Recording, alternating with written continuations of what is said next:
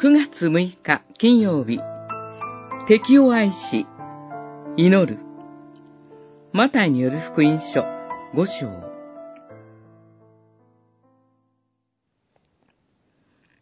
しかし、私は言っておく。敵を愛し、自分を迫害する者のために祈りなさい。五章四十四節今日の主イエスの御言葉を聞いて、ある人がこう言ったそうです。俺の敵は酒とギャンブルと女だ。だからこれからも愛し続けるぞ。以前何かの本で読んで大笑いしたことを思い出します。もちろん、主イエスの教えは違います。敵は、主イエスを信じているという理由であなたに敵対する人です。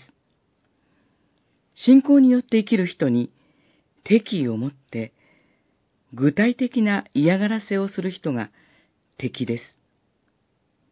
あなたの敵は、主イエスの敵なのです。その敵を愛して、敵のために祈りなさいと主は命じています。敵を愛することは、敵のために祈ることから始まります。ではどうしたらよいのでしょうか ?1 私が主イエスに敵対していたことを思い出す。すべての人は生まれながらにして主イエスに敵対しています。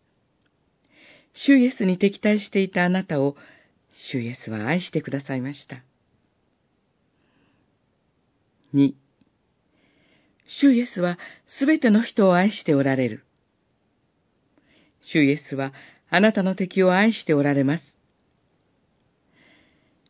主イエスが愛しておられる人を、私が愛さないのであれば、それは主に対する命令違反になります。敵のために祈りましょう。